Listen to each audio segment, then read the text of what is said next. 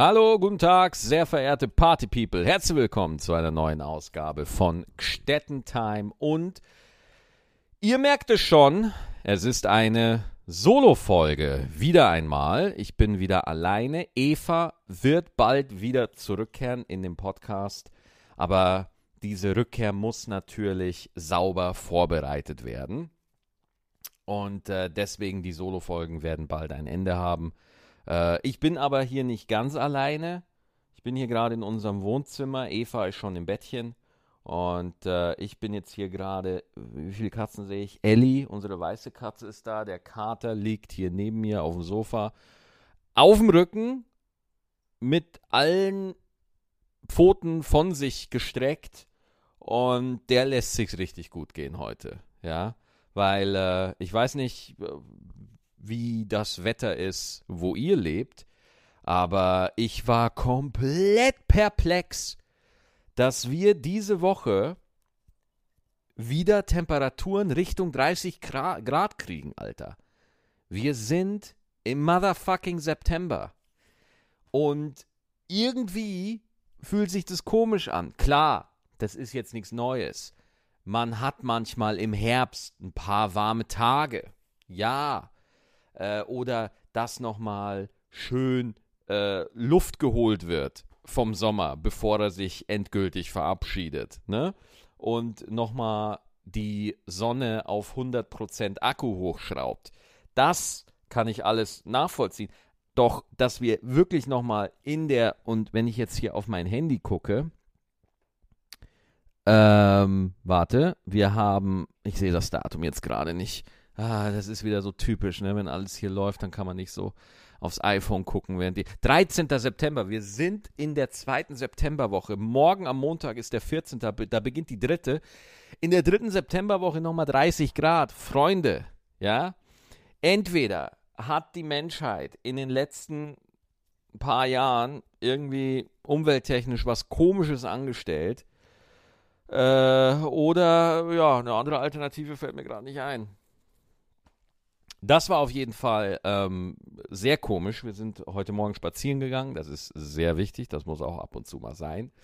Und es gibt noch eine zweite Sache, die ich euch erzählen wollte. Tatsächlich, ja. Und zwar äh, habe ich jetzt, ich, ich bin jetzt 32 und ich merke es, ich gehe vor 10 Uhr ins Bett. Also wenn eine Pandemie, wenn ich der Pandemie eins zu verdanken habe, ist äh, dann, dass mein Schlafrhythmus wieder in die zivilisierte Welt zurückkommt. Ja, so ich schlafe durch, Leute. Äh, es ist alles äh, entspannt. Ich, ich habe sogar einen Tipp von meiner Mutter bekommen. Ich soll mir immer so eine Stange Magnesium reinhauen. Ja, und mach ich. Haut voll rein, Alter. Meine Muskulatur ist entspannt. Das Blut pumpt durch meine Venen wie ein Mercedes auf der linken Spur. Es ist super. Ja, also es ist hervorragend. Und ja, wirklich, also ich bin wirklich ausgeschlafen und ich merke, ich nehme diesen Podcast gerade auf. Es ist auf meiner Uhr 20.48 Uhr. Ich werde den Podcast dann auch sofort hochladen, dass es am Sonntag noch da ist. Und ich merke, ich bin müde, Freunde. Ich, ich merke es richtig. Ich bin müde. Ich, ich, kennt ihr das? Ja, falls ihr das hört und, und ihr merkt auch einfach so im, im, im fortgeschrittenen Alter so, ja, dass man irgendwie denkt so, ja, ich könnte jetzt auch ins Bett gehen. Oder ist das einfach nur ein Zeichen davon, dass man als Mensch so langsam seine Ziele und, und Ansprüche so weit herabgesetzt hat, dass Schlafen gehen echt eine gute Option ist. Ja, dass man einfach sagt, du, pass auf, ich bin so dermaßen müde und, und hab echt auch nichts mehr vor heute, deswegen kann ich genauso gut ins Bett gehen. Schlafen gehen ist wirklich die beste Option, die sich mir gerade bietet. Und ich kann das wirklich nur empfehlen. Ähm, denn ich möchte es kaum glauben, aber es geht los, Leute. Ähm, das ist die letzte Woche vor, bevor meine Tour losgeht mit Next Level ähm, fürs neue Programm. Und ich muss ja ganz ehrlich sagen, ich habe mega viele Sachen, aber ich habe noch null Ahnung, was da für eine gute Reihenfolge oder so ist. Deswegen, äh, ich bin da selber sehr gespannt. Das ist ja das Ding. Äh, dass wenn man mit einem neuen Programm startet, dass man einfach wieder kompletter Azubi ist. So, man hat gar keine Ahnung. Ne, die alten Sachen, so meine Rabennummer aus, aus, aus Lieber Maxi als normal oder äh, meine, meine Red Bull-Nummer aus Maxipedia oder so. Das sind so ganz eingespielte, gute Sachen, wo man weiß, jawohl, die Call of Duty-Nummer, die funktioniert. Aber wenn man das mal alles wegschmeißt, ja, ähm, dann ist das echt immer eine Herausforderung. Also wirklich, äh, es geht einem der Arsch immer ein bisschen auf Grundeis, wenn man mit einem neuen Programm irgendwie an den Start kommt, weil man wirklich überhaupt nicht weiß, wie es ankommt. Und äh, man probiert, man probiert, man testet, man ist wirklich. Stell dir vor, wenn ihr, weil, weil natürlich formuliert man sich ein paar Sachen aus und schreibt natürlich, aber ob es letztendlich wirklich funktioniert, äh, weiß man immer erst, wenn man es auf der Bühne erzählt und bis ein Programm wirklich gut ist, ja, also bis man wirklich, zack, bis es wirklich mal schön sitzt und es knallt regelmäßig und man hat so alle, ich sag mal, acht bis zwölf Sekunden einen Lacher. Ähm, in der Regel, ne, das, das muss jetzt nicht so sein, ne, aber so, man sollte schon gucken, dass man alle 15 Sekunden einen Lacher hat. Und äh, Außer man macht jetzt irgendwie thematisch irgendwas anderes oder so. Aber grundsätzlich sollte man gucken, dass es so ist. Äh, das ist natürlich sauschwer durchzuhalten, so. Aber bis es überhaupt mal so weit ist, dass man so eine Pointendichte überhaupt hat, Leute, ey, da vergehen noch, da vergeht locker noch mal einiges an Zeit. Selbst wenn man äh, den Text schon super drauf hat und gut geschrieben ist und so, ein Programm wird es erst, wenn man es zigmal gespielt hat. Also ich bin selber immer wieder äh, baff. Wie, wie, viel, wie viel Vorbereitung das braucht und äh, wie, wie schnell man es dann doch einfach abreißt auf der Bühne. Weil auf der Bühne sieht es halt so aus, ja, der geht halt da hoch, nimmt das Mikro und dann fängt er an zu erzählen. Und äh, ich habe ja jetzt im April in, in der Schweiz gespielt, in Bern und in Zürich was super war, ganz toll. Und dann habe ich ja im Oktober noch einen Termin in Basel. Der wurde aber aufgrund von Corona in den Oktober verschoben, während wir die äh, Zürich- und Bern-Termine jetzt im, äh, ich glaube, ab im, im August spielen konnten. Ja, für Basel ging das leider nicht. Also das heißt, zwischen Zürich und Basel liegen zwei Monate und dann fragt mich jemand, der nach Basel kommen will, äh, der Termin auch schon fast ausverkauft ist. Äh, ist denn das Programm, ist denn das dasselbe Programm in Basel oder äh, ist das was komplett Neues? Und jetzt möchte ich mal grundsätzlich was sagen. Es ist absolut unmöglich, ein, wenn man gerade ein starkes 90 Minuten setzt, man spielt ja in der Regel zweimal 45 Minuten, und dann, wenn man zweimal wiederkommt, dass man da was völlig anderes erzählt. Das geht nicht. Ich weiß, das sieht bei uns Comedians so aus. Aber das ist nicht so. Und was mich am allermeisten ärgert, es gibt ja so Improvisationsgenies, ja, ich setze das in äh, Gänsefüßchen, die dann sagen so, ach, ich erzähle einfach, was mir gerade einfällt. Ja, diese Comedians gibt es auch und die verkaufen irgendwie nicht mehr so viele Karten, wie sie mal verkauft haben. So, ist ganz komisch, ja weil die Leute merken es halt dann doch. Und deswegen bist du wirklich konstant am, am Schrauben und Überlegen und das aller äh, trickreichste, schwierigste ist, was mir momentan echt zu schaffen macht, ist, ich hatte in der Pandemie nicht die normale Zeit, um wirklich an dem Programm zu schrauben. Ja, weil ich hatte natürlich noch äh, Termine, aber das waren alles so Autokinos oder Open Airs mit komischer Bestuhlung oder so. Das heißt, du hast da nie wirklich ein Feedback bekommen, wo du sagst so, jawohl, jetzt ist es wirklich, jetzt klappt's wirklich so. Ne? Das heißt, ich gehe wirklich mit äh, komplett freshen Zeug äh, auf die Bühne. Ja, nächste Woche, am nächsten Wochenende in Drollshagen, da geht's los. Da habe ich die ersten beiden Vorpremieren, da machen wir zwei Shows. Und äh, ich glaube, in, in, äh, ich glaube, wir haben das ja auch aufgeteilt wegen Corona, damit wir die Abstände machen können. Und ich spiele ja meine Vorpremieren super, super klein. Also ganz, ganz klein. Da sind zum Teil nicht mal 100 Leute. Und in äh, Corona-Drohlshagen haben wir zwei Shows, ich glaube mit jeweils 30 oder 35 Menschen. Und das ist der Raum, wo ich ausprobieren will. So. Das ist genau noch so. Und vor allem die, da die Zuschauer in Drohlshagen, die wissen das. Die waren auch schon bei den letzten Vorpremieren da und so. Und das ist wirklich, und, und ich finde es immer so interessant, wie dieser Aspekt, dass man sein Material rund spielt, wie das einfach unterschätzt wird. Und in dieser ganzen Corona-Zeit merke ich halt auch einfach, dass die Leute wirklich nicht wissen, was für eine Arbeit da dahinter steckt. Generell hinter, ich, in Anführungsstrichen, Kunst ja, oder Unterhaltung. So. Und damit das so leicht aussieht, reißen wir uns halt wirklich den Arsch auf. Ja, also ich war zum Beispiel jetzt in Berlin zwei Tage, weil ich da noch an einem anderen Projekt arbeite. Aber abends bin ich auch auf die Open Mics gegangen und habe so viele Auftritte. Da habe ich jetzt irgendwie drei Auftritte am Abend gemacht, also sechs Stück in zwei Tagen, was echt krass ist. Und äh, da habe ich einfach jetzt ein paar neue Sachen mal angetestet und probiert. Und ähm, das kannst du in, in äh, Berlin wunderbar machen, weil da halt einfach viele Open Mics sind, die auch mit Corona-Maßnahmen jetzt stattfinden dürfen. Aber wie lange das noch geht, weiß niemand, weil kostendeckend arbeiten kann gerade niemand in meinem Geschäft. So, alle zahlen drauf. Alle.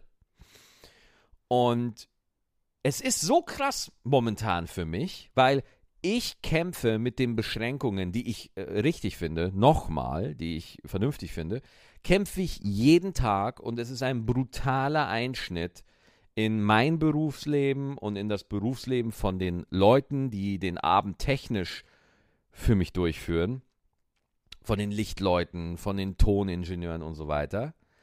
Aber an anderer Stelle wenn ich jetzt so durch die Stadt gehe, ich hätte niemals das Gefühl, wir wären in der Pandemie. Also vielleicht könnte ja diese Diskrepanz ein bisschen nachvollziehen, dass man auf der einen Seite in einem Bereich arbeitet, der von Maßnahmen und fast getötet wird. Nein, er wird getötet, so. Aber auf der anderen Seite siehst du, dass äh, so äh, äh, Maßnahmen fast überhaupt nicht greifen. Also es interessiert wirklich, äh, also ich bin ja in, mit der Bahn nach Berlin gefahren, da saßen in der Vierergruppe vier Leute sich gegenüber ohne Maske. Den Kontrolleur, der hat es nicht interessiert und so. Und das ist so, was soll ich da, also wo du denkst, okay, und das, und, und wir gehen Konkurs, so. Ne, und dann wird natürlich gesagt, so, ja, aber andere Branchen müssen ja auch, ja, das ist vollkommen richtig. Aber andere Branchen äh, werden nicht so behandelt, weil die Veranstaltungsbranche darf momentan nichts machen in dem Maße. So, klar, so kleinere Veranstaltungen, wie ich sie jetzt gerade mache, da kommt mir jetzt gerade entgegen, dass ich mit einem neuen Programm starte, hilft natürlich. Aber so wirklich toll äh, ist das äh, irgendwie alles nicht. Für, für mich, ich beschwere mich da überhaupt nicht. Äh, ich komme gut durch, aber ich mache mir wirklich Sorgen. Ich mache mir wirklich Sorgen. So. Ähm, genau. Ja. Das, das ist es einfach. Klar. Weil ich natürlich zum einen eine Verantwortung gegenüber meinem Publikum habe, gegenüber euch, dass ich da eine gute Show mache. So. Ähm, aber auf der anderen Seite hat man halt diese äh, Ungewissheit und das möchte ich auch noch mal kurz sagen, weil wir ja immer ein paar Superschlaue haben, die sagen, ja Maxi, das ist halt das unternehmerische Risiko, das gehört halt irgendwo dazu. Aber jetzt muss ich euch mal ganz ehrlich fragen, unternehmerisches Risiko, das gehört natürlich dazu, wenn du irgendwo ein Unternehmen machst oder und das klappt nicht, weil dein Produkt nicht gut ist, weil du kein gutes Marketing hast, weil die Zeit die falsche ist oder du machst einen Auftritt und es kommt keiner, weil irgendwas schiefgelaufen ist oder so. Das ist unternehmerisches Risiko, das sehe ich ein. Aber ähm, diese Geschichte mit äh, jetzt durch Corona trennt sich die Spreu vom Weizen bei den Firmen und die, die pleite gehen, die haben es halt einfach nicht geschafft oder sind halt nicht stark genug oder so. Das ist das asozialste, was man sich überhaupt, was, man überhaupt sagen kann. Also ich kann das absolut nicht nachvollziehen, wie man so eine Haltung äh, vertreten kann, wenn gerade so eine Pandemie wütet. So. Also es sind ja nicht die, es sind ja nicht nur die Maßnahmen, die stimmen, sondern äh, die Leute kaufen selbstverständlich auch nicht die, die, die äh, Karten in dem Maße, wie es vorher war, was ja völlig vernünftig ist. So. Ähm, und, und deswegen, ich komme gut durch, sondern ich bin nur völlig fassungslos von dieser, von dieser Haltung in der, in der Bevölkerung, dass da zum Teil mit, mit absoluter Schadenfreude auf Solo-Selbstständige geguckt wird. So, und ich immer, wenn ich auf Facebook was schreibe, ich lese es ja in den Kommentaren. Ich lese es ja. Ja, da muss man halt Rücklagen bilden als Freiberufler. Ja, ja, klar. Äh, äh, so, zeig mir mal äh, einen Freiberufler, der Rücklagen hat, die für ein Jahr ohne Einkommen reichen. Oder in unserem Fall jetzt sieben Monate. So, sieben Monate ohne Einkommen ich würde gern die Rücklagen sehen, die man da braucht. So, ne? Ich, kon, ich konnte im Sommer spielen ich, und das ist alles fein, aber äh, der Tontechniker, der halt nicht. Und das ist ja auch immer das Blöde, wenn man dann als Künstler, als Person der Öffentlichkeit auf diese Problematik hinweist, dann sind die Leute halt auch immer so gepolt, dass die glauben, man redet von einem selbst. Nein, es geht gar nicht um mich, sondern es geht um die 1,1 Millionen Solo-Selbstständigen, die nicht in der glücklichen Lage sind, in der ich bin. Ja. Ihr merkt schon, ich rage wieder durch dieses Thema. Und äh, wenn ihr jetzt da sitzt und ihr denkt euch, boah, Maxi, ehrlich jetzt, sei lustig, das Corona-Ding ist voll asozial, dann kann ich euch sagen, ach wirklich, es geht euch auch um Sachen, dann fragt mal, wie es mir geht. Oder fragt mal, wie äh, es der Pflegerin geht oder der äh, Krankenhauspflegerin. Und ich möchte mich nicht mit denen auf eine Stufe stellen. Das haben nämlich die Herrschaften, die in diesem Beruf arbeiten, definitiv nicht verdient, dass die mit einem Kasper wie mir auf einer Stufe stehen. Aber so ist es halt einfach. Es ist nicht vorbei und es wird überall so getan, als wäre das nix. Ja, aber keine Ahnung.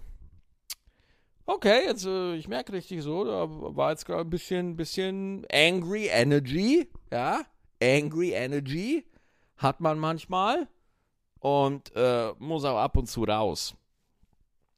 Ähm, genau. Und jetzt sind wir wieder in so einer äh, interessanten Zwischenphase, wo ich jetzt nicht wirklich weiß, was noch das nächste Thema sein könnte, ja. Und ich, ich glaube, äh, das ist mega wichtig, ja, dass man sich ab und zu gestattet, nicht zu wissen, wie es gerade weitergeht. Ne?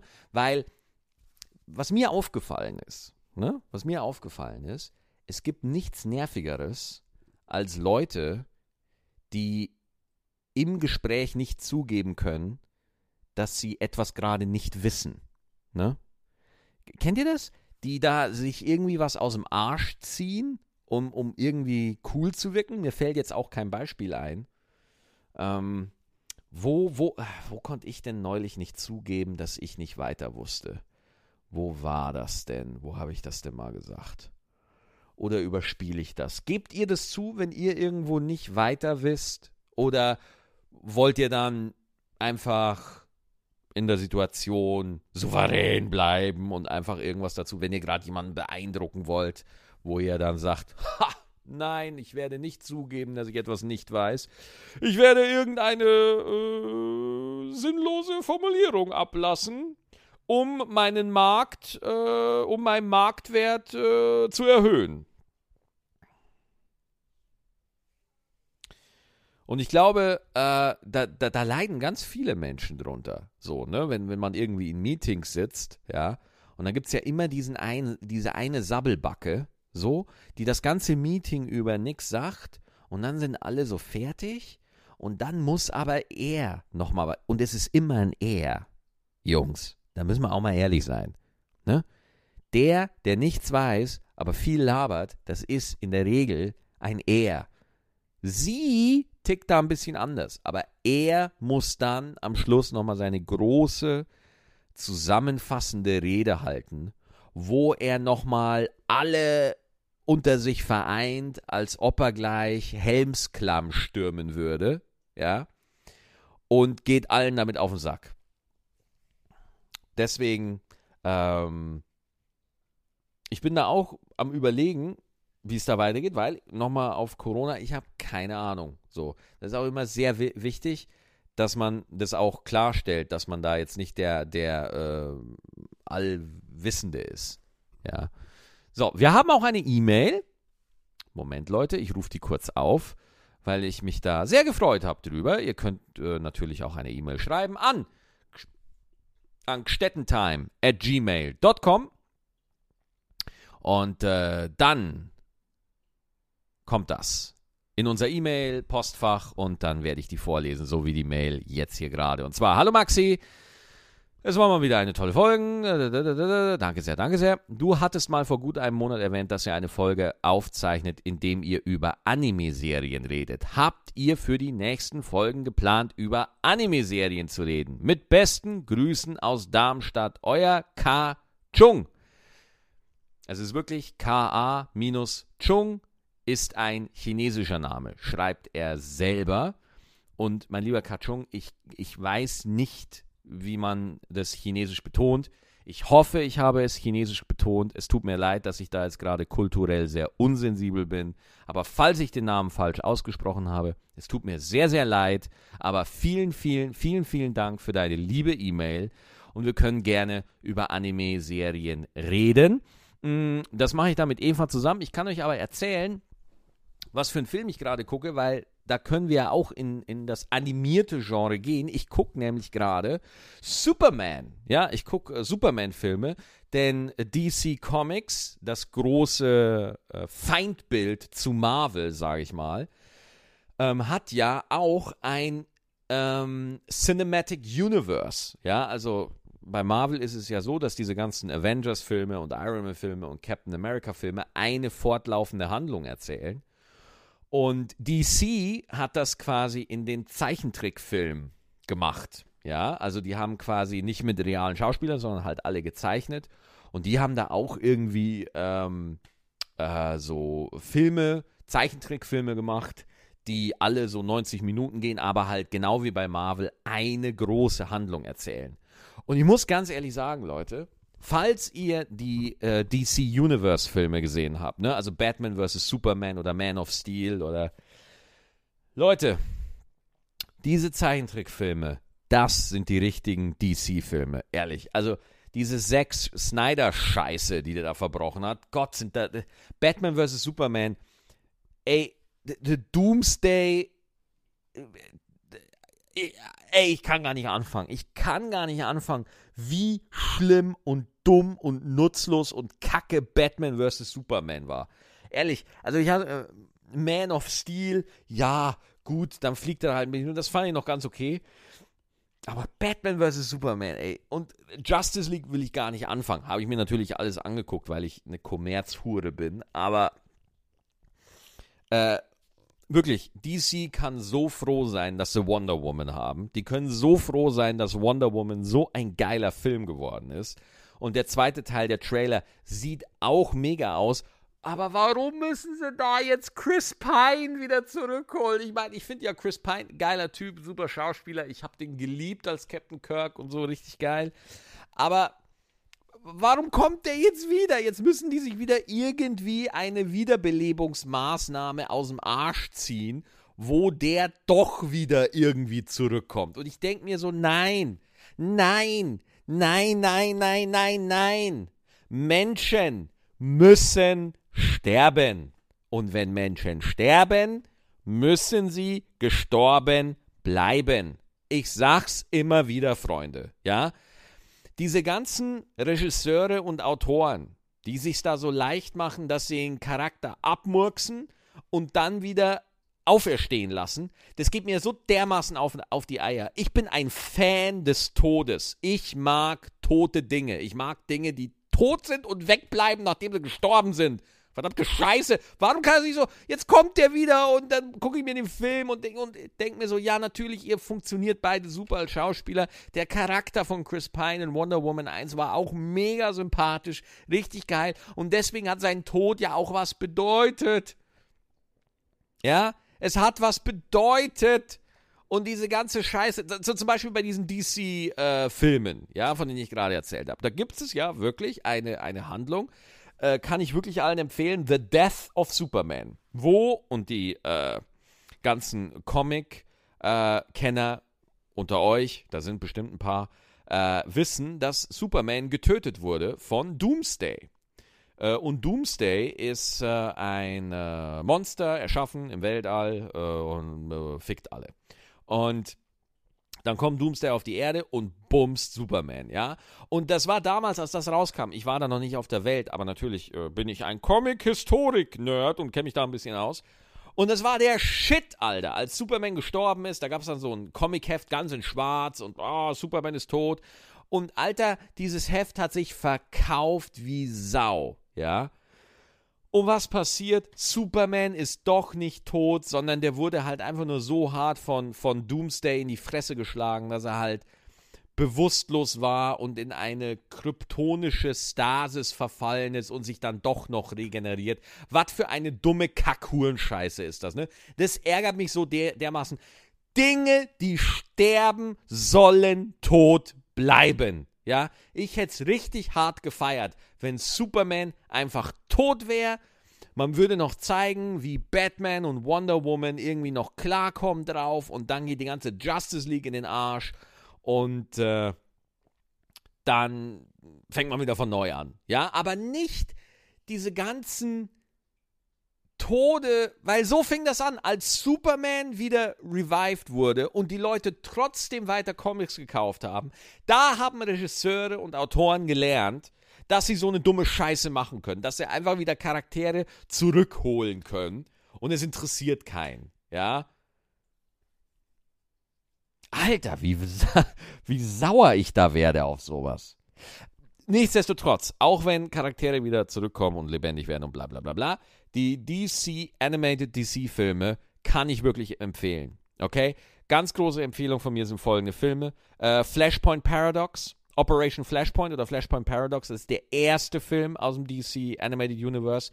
Hauptcharakter ist Flash. Da geht's los. Eine super geile Story. Kann ich absolut empfehlen. Richtig geil. Äh, Justice League War.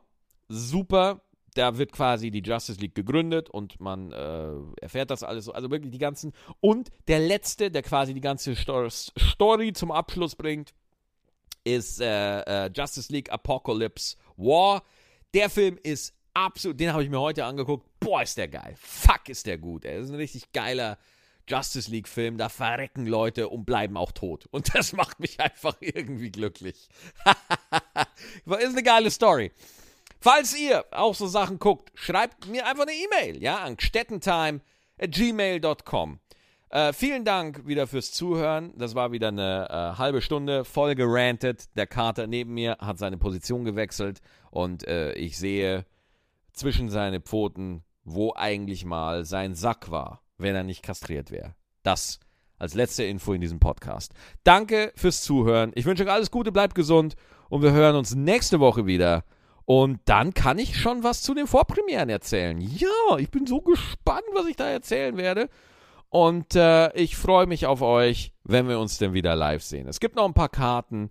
Bei allen Terminen ist selbstverständlich ein, nur ein begrenztes Kontingent verfügbar, weil uns bei all dem Gemecker, was ich gerade gemacht habe, eure Gesundheit ist absolut das Wichtigste. Und äh, deswegen werden alle Veranstaltungen in einem Maße durchgeführt, dass ihr euch da sicher fühlen könnt. Und ganz wichtig, dass ich mich auch sicher fühlen kann. Weil wenn ich mich nicht safe auf der Bühne fühle, dann kann ich nicht mein Bestes für euch geben.